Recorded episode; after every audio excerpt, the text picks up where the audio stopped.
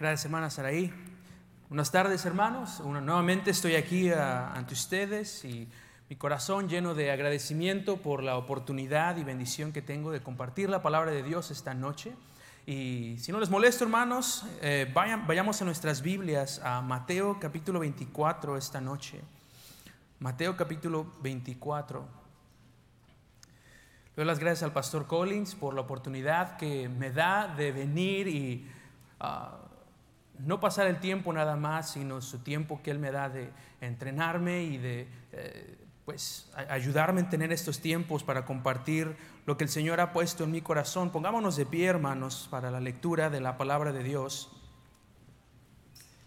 Mateo capítulo 24, vamos a leer el versículo del 6 al 8 por esta noche, luego entraremos en mensaje de lleno, estaremos en Romanos capítulo 7, si lo quiere empezar a buscar también Mateo 24 y luego vamos a ir a brincar a Romanos capítulo 7.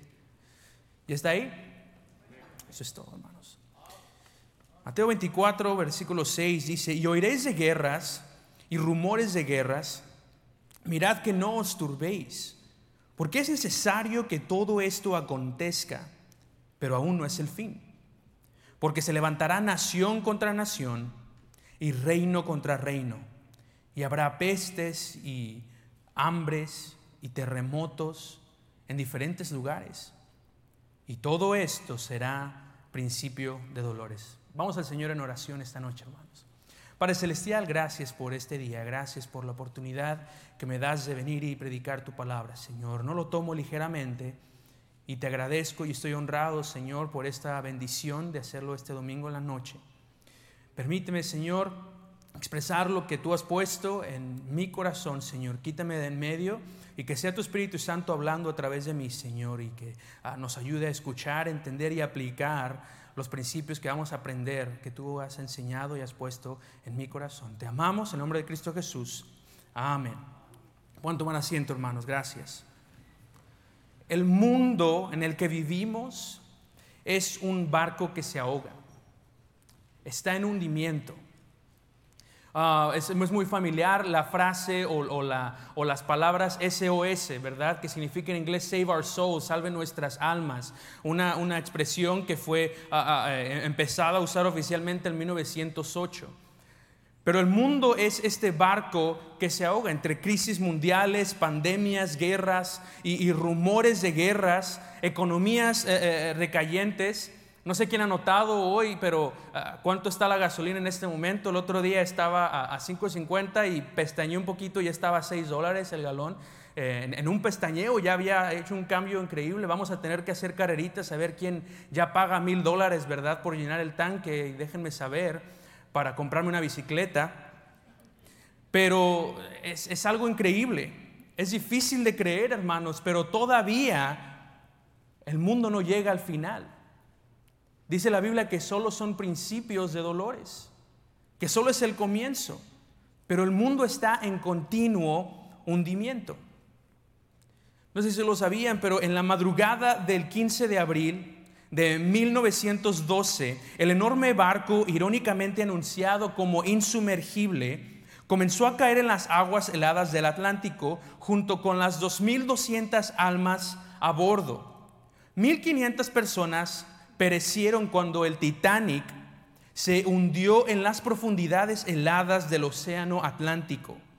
Muchas sucumbiendo al frío o ahogándose en las aguas oscuras y cristalinas. El operador de radio, Jack Phillips, envió señales de auxilio por radio cuando el Titanic comenzó a hundirse. Solo un barco respondió la llamada y ese barco se llamaba el Carpetia. Viajó a una velocidad extrema a través de las aguas heladas para salvar a tantos como pudiera. Sin embargo, este barco llegó una hora con 20 minutos tarde a donde estaba el Titanic. Ya cuando ya varias personas, esas 1500 personas ya habían muerto. Una hora con 20 minutos después de que se hundiera el Titanic. Fue muy tarde. Sin embargo, muy pocos saben que un, transatlántico británico, el SS Californian, también recibió una llamada de auxilio al mismo tiempo, pero los mensajes nunca fueron recibidos porque el operador de radio estaba fuera de servicio, había tomado su descanso en ese momento. Ese operador de radio se había a su descanso. El Californian estaba solamente a 40 minutos donde estaba el Titanic. Tremendo. Cientos de vidas pudieron haber sido salvadas si ese operador de radio hubiera estado despierto, hubiera estado en su lugar cuando le correspondía. Hermanos, el cristiano nunca está en descanso. El cristiano nunca está fuera de servicio.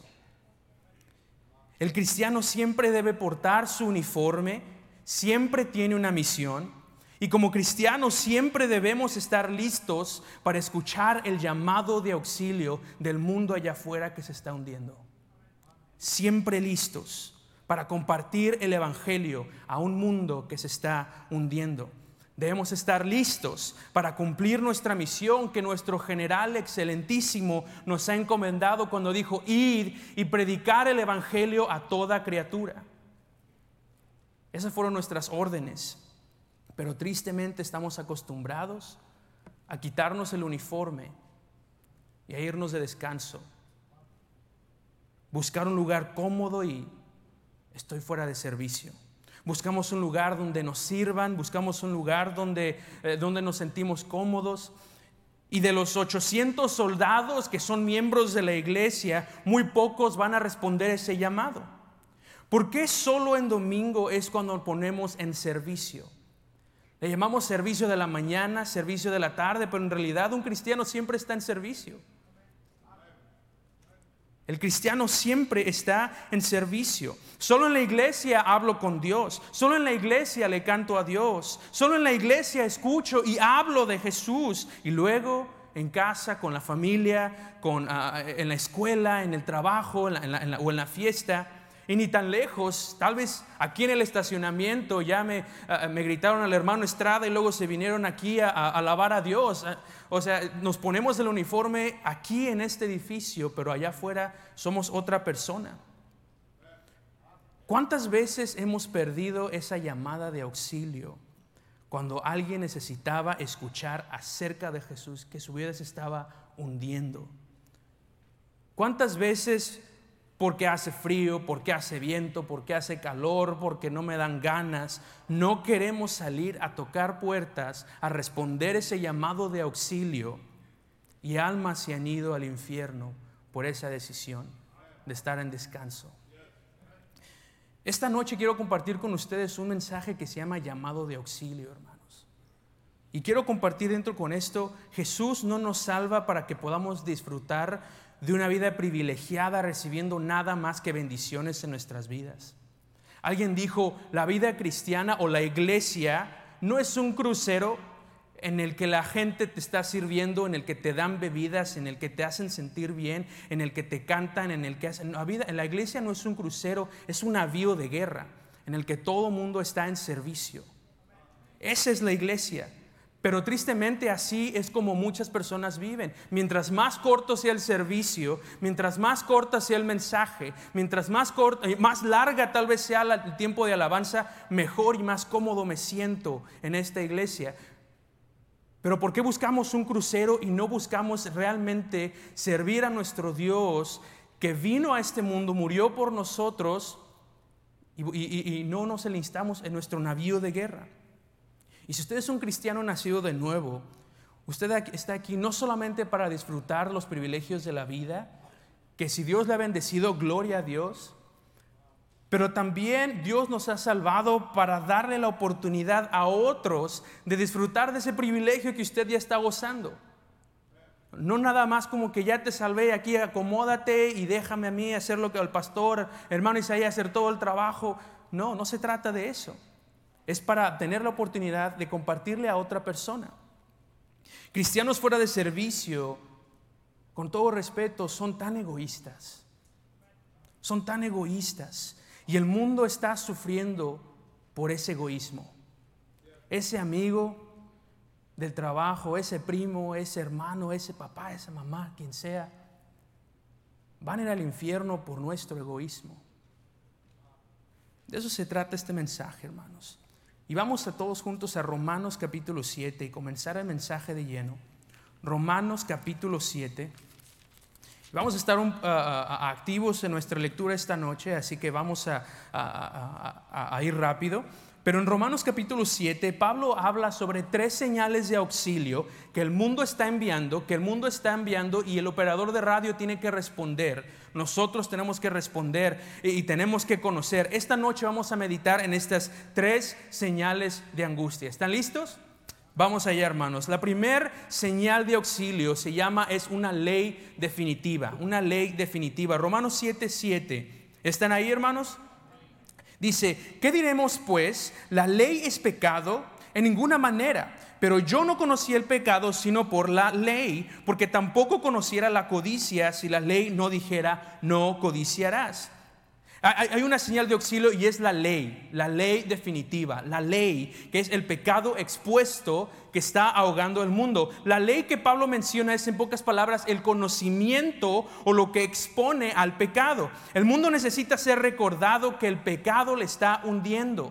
El mundo necesita saber que el pecado es lo que está trayendo su vida abajo. El pecado es como las aguas, hermanos, que matan silenciosamente. Es un, es un asesino callado. Eh, eh, y el mundo está siendo hundido por estas aguas de pecado sin saber qué es lo que está pasando.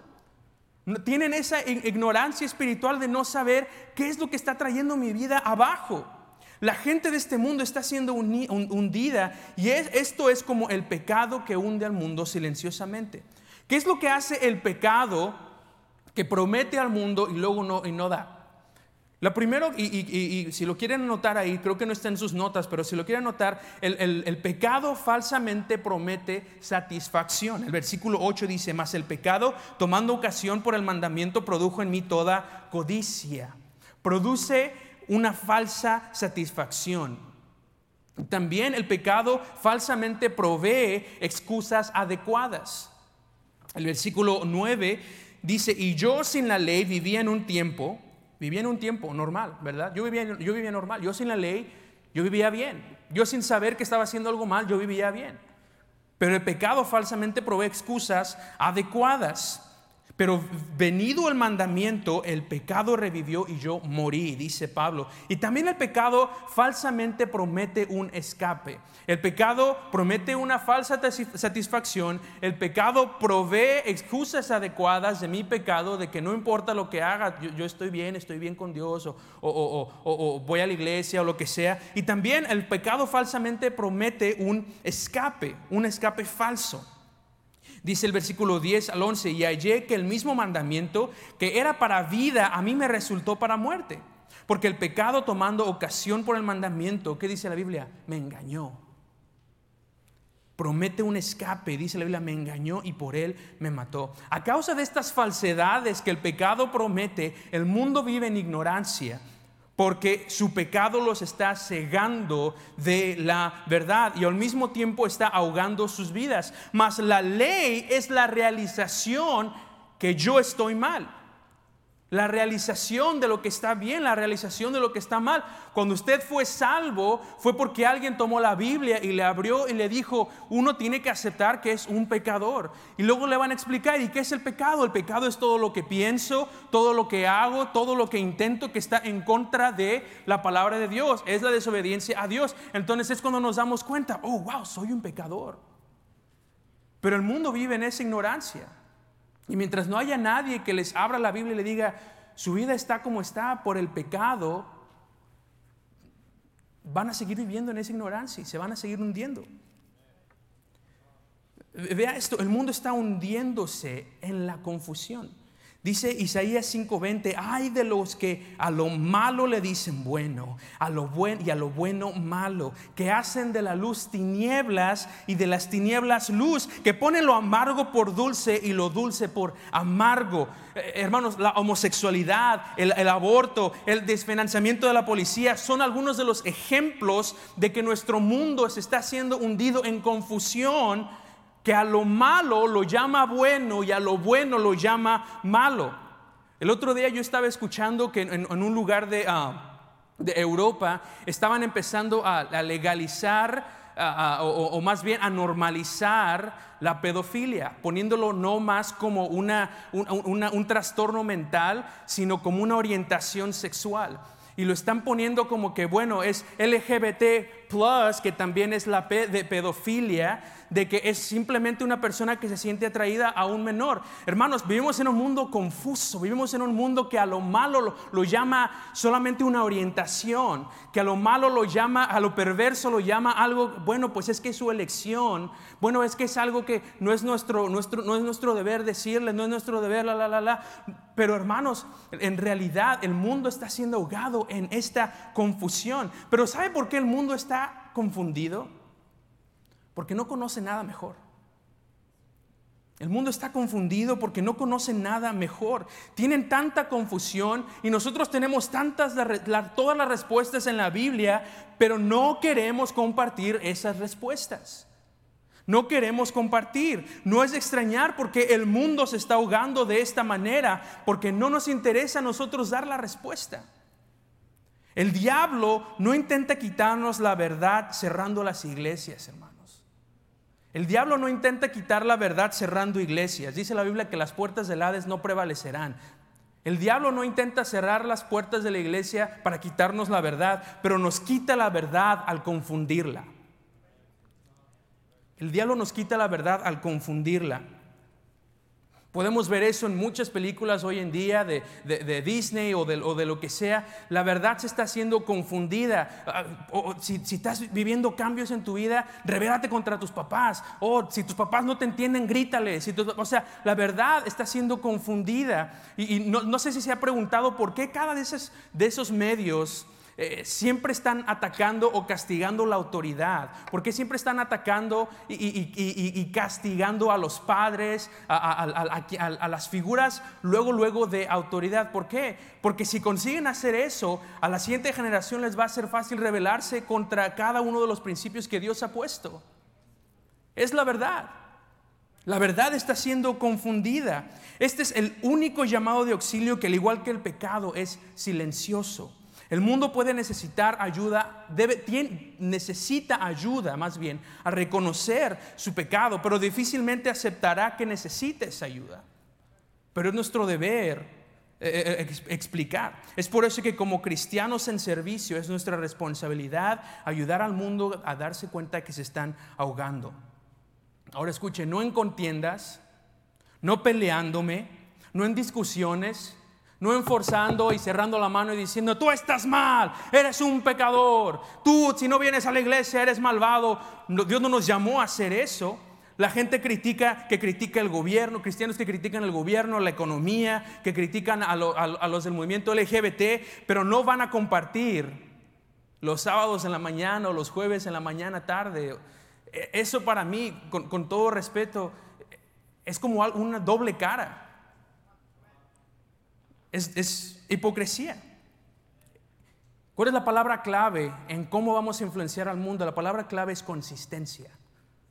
Consistencia de lo que hablamos. Con, con sus hijos, hermanos, si sus hijos, si usted quiere ver la vida cambiada de su joven, si, si usted quiere ver una vida cambiada, un, un, hijo que rinda su vida al Señor, tiene que empezar con usted viendo consistencia en su caminar. Que no nada más lo vea diciendo, lee tu Biblia y usted no lea su Biblia. Que usted nada más no diga, este, ora y usted no ora. Que usted diga, respeta a tu mamá y usted no respeta a su esposa. Consistencia. Con los empleados de su trabajo lo, mismo. E, esa gente que lo está viendo, vecinos, familiares, tienen que ver esa misma consistencia con la que usted publica en Facebook lo que está mal en este mundo. Esa consistencia, la única forma que el cristiano puede y debe hacer la diferencia es viviendo una vida consistente en su caminar con Dios orando, leyendo la Biblia, ganando almas. Ganando almas. Ganando almas. Ganando almas. Consistentes. El mundo no reconocerá su angustiosa condición si ve al cristiano viviendo inconsistentemente. Nunca lo va a reconocer. Ese sobrino, ese, ese familiar que no conoce a Cristo, si lo ve usted peleándose en Facebook todo el tiempo o, ve cómo maneja en el tráfico, eh, eh, el otro día yo iba manejando y un carro se me metió y se le estaba metiendo a todos los carros así bien feo, ¿verdad? Y iba, iba, iba pitando, iba, honestamente iba como loco ese carro. Y me acuerdo que paramos en el mismo semáforo y lo que vi atrás de él estaba el sticker, Iglesia Bautista de Lancaster. Y ser. No voy a decir quién es porque no voy a exponer al hermano Isaí, pero no, no, no fue fue otro. Pero me dio vergüenza. Dije, no puede ser. Y, me paré, pero me hice atrás, no quería que me viera. Pero el mundo no va a haber un cambio si nos ven inconsistentes en lo que decimos que predicamos y lo que amamos.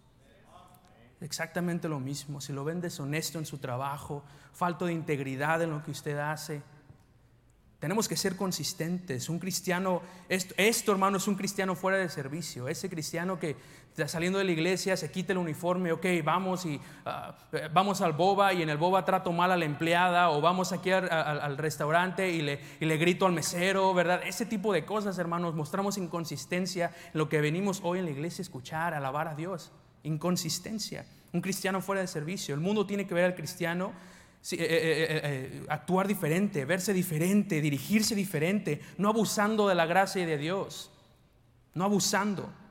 ¿Por qué? Porque el mundo necesita ver que su pecado le está hundiendo. Veamos juntos el versículo 12 al 13. Dice, de manera que la ley a la verdad es santa y el mandamiento santo, justo y bueno. Luego lo que es bueno vino a ser muerte para mí. En ninguna manera, sino que el pecado para mostrarse pecado, produjo en mí la muerte por medio de lo que es bueno, a fin que por el mandamiento de pecado, el pecado llegase a ser sobremanera pecaminoso. Hermanos, de nada sirve quejarse del mundo si no estamos haciendo nada al respecto. ¿Y cómo hacemos algo al respecto? Siendo consistentes, ganando almas, compartiendo, pero eso no es todo. Tenemos una ley definitiva y también está el llamado desesperado. Un llamado desesperado. Versículo 24 dice, miserable de mí, ¿quién me librará de este cuerpo de muerte? ¿Qué quiero decir con esto? Aunque el mundo reconozca su angustiante condición, hermanos, ese conocimiento solo por sí mismo no les salva. Dice la Biblia en el versículo 14, Romanos 7, porque sabemos que la ley es espiritual, mas yo soy carnal, vendido al pecado. ¿Qué significa vendido al pecado? Significa que estoy bajo esclavitud del pecado y la ley no puede ayudarles. Este mundo está bajo esclavitud del pecado. Es como un hombre que es arrestado por un crimen y encarcelado pero la ley solamente le va a ayudar si este hombre es inocente. Pero sabemos que el mundo es culpable. El mundo es culpable de pecado. Vamos a Romanos capítulo 1, Romanos capítulo 1, versículo 18. Dice, porque el aire de Dios se revela desde el cielo contra la impiedad e injusticia de los hombres que detienen con injusticia la verdad. Hermanos, la ira de Dios eh, se desata sobre este mundo porque el mundo es culpable. La ley no les ayuda, el conocimiento nada más del, pecado no les va a ayudar, necesitan algo más. Dice Romanos 1:21, dice, pues habiendo conocido a Dios, no le glorificaron como a Dios, ni le dieron gracias, sino que eh, se envanecieron en sus razonamientos y su necio corazón fue entenebrecido. Profesando ser sabios, se hicieron necios y cambiando la gloria del Dios incorruptible en semejanza de imagen de hombre corruptible, de aves, cuadrúpedos y de reptiles. Hermanos, es difícil librarse del pecado en nuestra propias fuerzas. Y el mundo debe saber eso también. El conocimiento del pecado no solamente les va a salvar, pero tienen que saber que necesitan algo más. ¿Cuánto más para el mundo si para nosotros es difícil librarnos de, de, nuestras tentaciones? ¿Cuánto más va a ser para el mundo que está siendo vendido o esclavizado al pecado? El versículo 24, Pablo termina diciendo, miserable de mí, ¿quién me va a ayudar? ¿Quién me librará de este cuerpo de muerte? ¿Cuántos de nosotros podemos escuchar tal vez ese grito espiritual del mundo que dice, ¿quién me librará? ¿Quién me ayudará? ¿Quién vendrá a mi rescate? Es como ese hombre que se está hundiendo, que se está ahogando y sabe que va a morir y trata de usar todas sus fuerzas para nadar y salirse de, su embrollo, pero cuando se cansa se da cuenta de su impotencia y empieza a gritar, ayúdame. Y Pablo está diciendo, ¿quién me ayudará? ¿Quién me librará de este cuerpo de muerte? Romanos 8:22 dice, porque sabemos que toda la creación gime a una y aún están dolores de parto hasta ahora. El mundo pide a gritos por ayuda diciendo, ¿quién me librará? ¿Quién me ayudará? Y es nuestra responsabilidad como cristianos en servicio.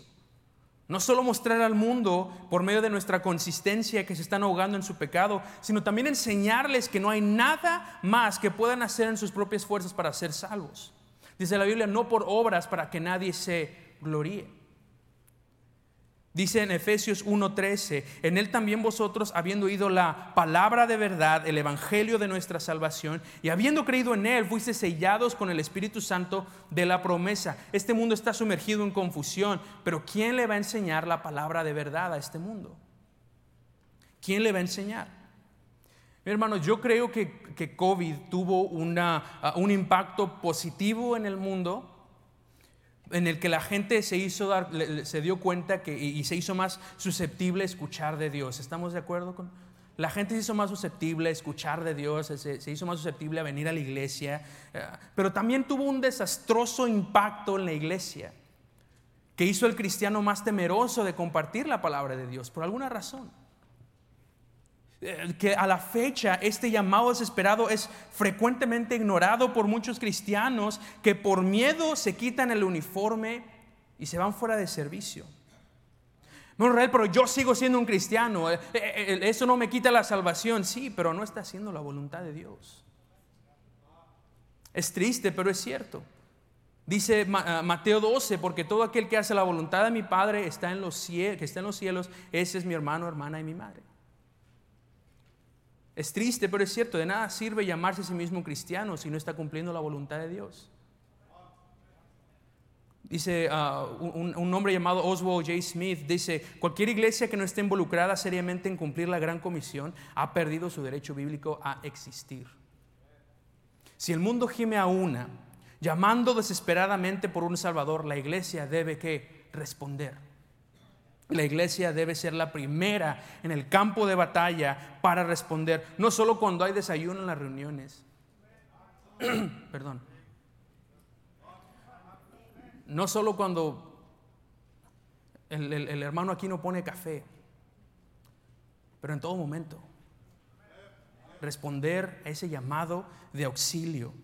Pero hay una señal más de auxilio, más a la que un cristiano en servicio debe responder una ley definitiva, un llamado desesperado y por último, un libertador deseado, un libertador deseado. Vamos a Romanos capítulo 7. Pablo termina el versículo 24 diciendo que miserable de mí, ¿quién me librará de este cuerpo de muerte? Pero el versículo 25 es tan hermoso porque da respuesta al versículo anterior. Y el versículo 25 dice, gracias doy a Dios. ¿Por quién? Por Jesucristo, Señor nuestro. ¿Quién me librará de este cuerpo de muerte? Y Pablo dice, doy gracias a Dios por Jesús. ¿Quién me va a librar? Jesús. ¿Quién me va a ayudar? Jesús. ¿Quién me va a dar cuenta de ser mi pecado? Jesús. ¿Quién me va a salvar de mi pecado? Jesús. Un cristiano en servicio responde al mostrar al que se está ahogando que se está muriendo en su pecado, le va a enseñar al perdido la palabra de verdad, que no hay nada que pueda hacer para salvarse a sí mismo, pero también un cristiano en servicio presentará a Cristo como el único Salvador y libertador de su alma.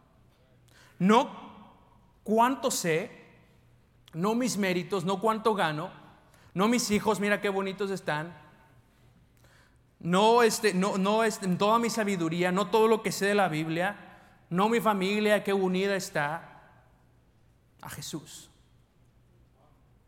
Mostrarle al perdido solamente a Cristo. Ese hermano, ese tío, ese padre necesitan conocer a Cristo. No, no que también le va a usted en la vida. Ni siquiera tiene que presumir qué bonita está la iglesia. Simplemente mostrar a Cristo. Hermanos, el propósito de nosotros salir ahora y evangelizar, el propósito que tiene el pastor Collins de salir y, repartir folletos, hermanos, y, es nuestro deber como iglesia apoyar al pastor. Tiene él una meta de cuántas puertas y cuántas personas él quiere tener en la iglesia, y es nuestro deber cumplir con esa meta, ayudarle al pastor apoyándole a cumplir esa meta. Pero hermanos, el propósito de la Semana Santa en la iglesia no son los números. No son cuántas personas tenemos, no es que tan bonito canta el coro, no es las ofrendas, ni siquiera es por lo bonito que se va a ver, hermanos, sino que la gente que venga conozca a Cristo. Eh, eh, hermanos, usted no nos hace un favor cuando sale a ganar almas. Usted no le hace un favor al pastor cuando sale a repartir eh, invitaciones para la Semana Santa. No nos, no, nos hace, no nos hace el favor, ni a Dios le hace el favor. Pero es nuestro deber. Es lo que tenemos que hacer. Dice 1 Corintios 3, 8, y el que planta y el que riega son una misma cosa, aunque cada uno recibirá su recompensa conforme a su labor. Haga lo que haga, usted va a recibir la recompensa conforme a su labor. No nos hace el favor. No es por nosotros en que cada uno recibe su recompensa, como dije, sino debe ser porque hay gente en el mundo que tiene, que necesita escuchar. Vea conmigo Romanos 8. Romanos 8, del 1 al 4, dice, ahora pues, ¿qué es lo que necesita escuchar la gente que está ahogada ¿Qué es lo que necesita escuchar el mundo que se está hundiendo poco a poco y cada vez más? Necesitan escuchar esto. Ahora pues ninguna condenación hay para los que están en Cristo Jesús, los que no andan conforme a la carne, sino conforme al Espíritu, porque la ley del Espíritu de vida en Cristo Jesús me ha librado de la ley del pecado y de la muerte, porque lo que era imposible para la ley, por cuanto era débil por la carne, Dios enviando a su Hijo en semejanza de carne de pecado y a causa del pecado condenado no el pecado en la carne para que eh, la justicia de la ley se cumpliese en nosotros, que, por, que, que no andamos conforme a la carne, sino conforme al Espíritu. El mundo necesita escuchar, no hay condenación si tú crees en Cristo, ya te vas a dejar de ahogar si crees en Cristo, no hay condenación para todos los que creen en Él. Este mundo moribundo, hundido en la confusión y desgastado por la religión, necesita escuchar que hay un libertador y su nombre es Jesucristo. Lo necesitan. Hebreos 4:16 dice, acerquémonos pues confiadamente al trono de la gracia para alcanzar misericordia y hallar gracia para el oportuno socorro. La respuesta que Dios da al llamado de auxilio, hermanos, es oportuna para cada quien. Oportuno socorro. Y Dios, hermanos, quiere usarle para que sea el mensajero, para que sea el operador de radio listo para responder la llamada de auxilio. Nos quiere usar. Pero ¿sabe qué es lo triste? Lo que yo encuentro triste es que muchas veces somos hallados fuera de servicio. Muchas veces somos hallados fuera de servicios y, la gente nunca conoció a su libertador porque el mensajero nunca respondió. Y gente allá afuera yendo al infierno, gente allá afuera muriendo sin Cristo. Quiero enseñar rápidamente un, video antes de, terminar.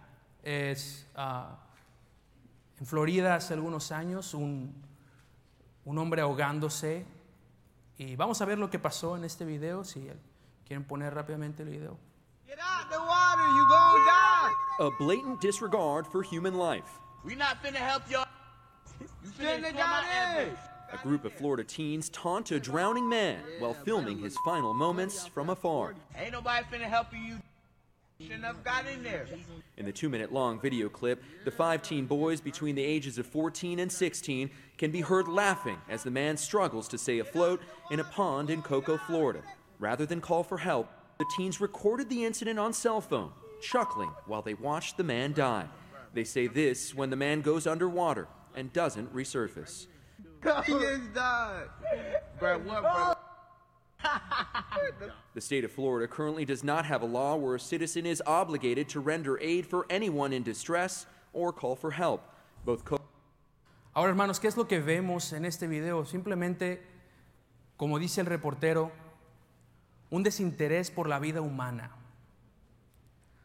Cuatro jóvenes viendo un hombre ahogándose y en lugar de llamar por ayuda, en lugar de meterse y sacarlo, grabando y riéndose. Y terminando el video, ¿qué pasa?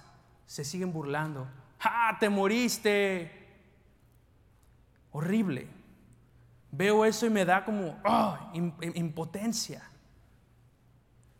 Pero no somos mejores nosotros cuando en nuestras anchas, en la iglesia, gozando los privilegios de la salvación, vemos un mundo ahogándose y no hacemos nada al respecto. Somos, no somos mejores que esos cuatro jóvenes. Dice la Biblia, ¿cómo pues invocarán aquel en el cual no han creído? ¿Cómo creerán en aquel a quien no han oído? ¿Y cómo irán sin saber quién les predique? ¿Y cómo predicarán si no fueren enviados? Como está escrito, cuán hermosos son los pies de los que, los que anuncian la paz, de los que anuncian las buenas nuevas. El pastor Collins pidió a los hermanos sugieres y, también a, a, la parte de atrás, hay tratados, hay postcards para invitar a gente a Semana Santa. Yo le quiero motivar antes de salir, no se vaya sin agarrar uno, hermano. No se vaya quitándose su uniforme aquí y luego yéndose a su casa. Un cristiano siempre está en servicio. Recuerde, usted y yo somos el producto de un cristiano que respondió a nuestro llamado de auxilio. Es nuestro turno de responder. Es nuestro turno y como cristianos nunca estamos fuera de servicio. Quiero pedirle que se ponga de pie, hermano, por favor, y cerramos nuestros ojos, cleemos nuestro rostro.